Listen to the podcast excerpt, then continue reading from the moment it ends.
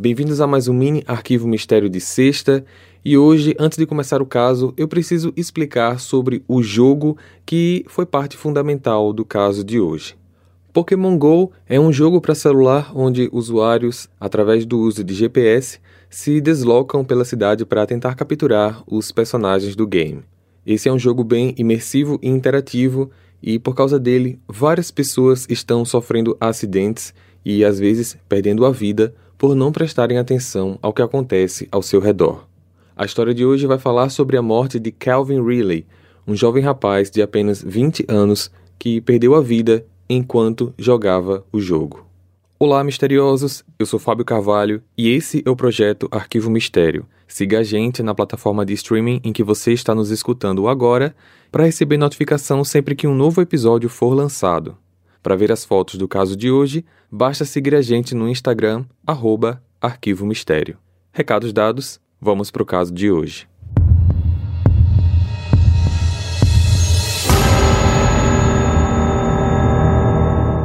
Kelvin Riley nasceu no dia 21 de janeiro de 1996 em Lowell, Massachusetts. Era filho de Sean e Karen Riley. Ele também tinha dois irmãos mais novos. Kelvin tinha 20, Justin 17 e Bria de 10. Desde pequeno, ele gostava de praticar esportes e se apaixonou pelo beisebol. Jogou na liga infantil em Callery Park, vencendo três campeonatos da cidade. Seu bom desempenho era percebido por amigos e familiares. Ele estava treinando bastante ao ponto de manter a ideia fixa de que queria ser um jogador profissional.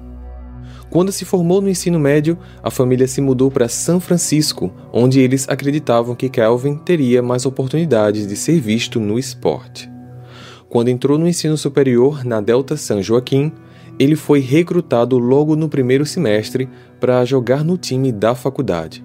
Seu treinador, Reed Peters, o descreve como uma pessoa de personalidade cativante e acredita que a vida profissional do Kelvin seria bastante promissora.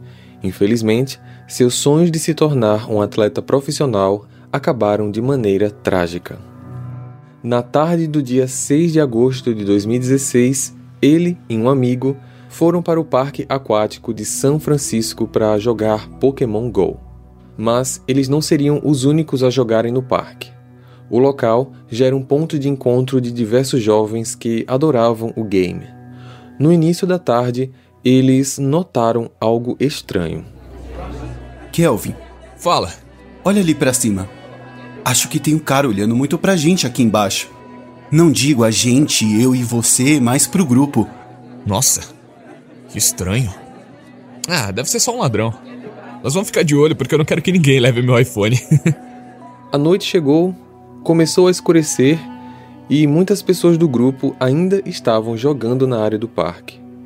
Esse parque não era fechado e, por conta disso, os jovens ficavam por ali, nas áreas próximas, sempre procurando boas localizações para capturar novos Pokémons.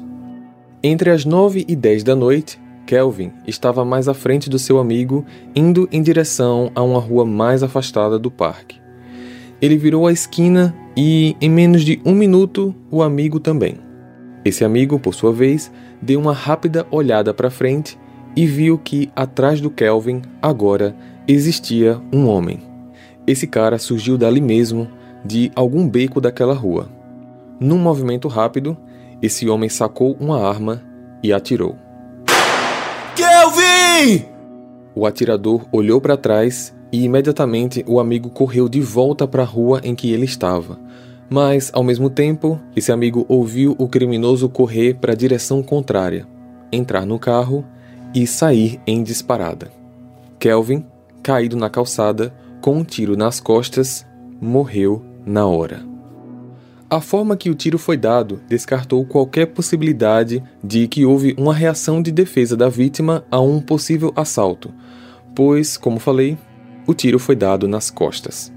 Além disso, a possibilidade de assalto também foi descartada, tendo em vista que a carteira e o próprio celular de Kelvin ficaram com ele. Ao que tudo indica, o criminoso simplesmente o matou.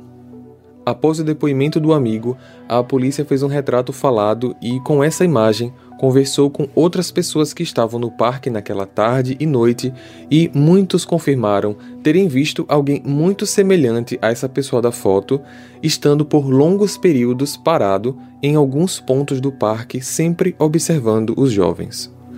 O motivo da morte do Kelvin nunca foi esclarecido. Muitos meses se passaram e nada mais além do retrato falado está associado ao crime. Existe uma recompensa de 110 mil dólares para quem trouxer informações que podem levar à solução do caso. Vale ressaltar que a identidade do amigo do Kelvin nunca foi revelada, pois ele é a única testemunha do crime e muitos acreditam que ele está de alguma forma envolvido no caso. Por conta da imagem pública, a pedido do seu advogado, sua identidade é mantida em sigilo. Sean, pai do Kelvin, deu uma entrevista onde comentou sobre o crime e um pouco sobre o problema da tecnologia. Alguns jogos, principalmente os de celulares, estão deixando as crianças vulneráveis. Sem perceber, elas estão sendo atraídas para o perigo. Elas só olham para baixo. Não estão prestando atenção ao que acontece ao seu redor. O jogo Pokémon Go tem sido relacionado a diversos relatos de ladrões armados atacando jogadores e também a pessoas desatentas que acabam ficando feridas, incluindo dois homens que já caíram de um penhasco. Não estamos aqui para culpar o jogo, a empresa não tem nada a ver com isso, são os usuários quem precisam realmente prestar atenção ao que pode acontecer com eles quando acabam mergulhando em jogos como esses.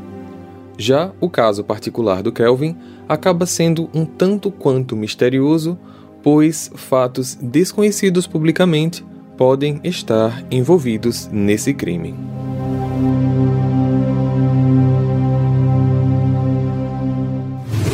Compartilhe esse episódio com seus amigos para ajudar no crescimento do canal.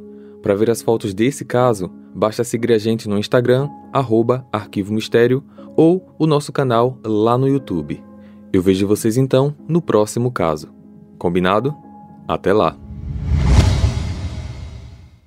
Hey, você se interessa por crimes reais, serial killers, coisas macabras e tem um senso de humor um tanto quanto sórdido? Se sim, você não está sozinho. Se você precisa de um lugar recheado de pessoas como você, venha conhecer o podcast Pátria Amada Criminal. Todas as semanas tentamos entender o pior da humanidade. Nesse processo a gente ri, chora, fica brava, fofoca, porque afinal de contas é assim que a gente fala quando está entre amigos. Suas novas melhores amigas trevosas estão aqui no Pátria Amada Criminal.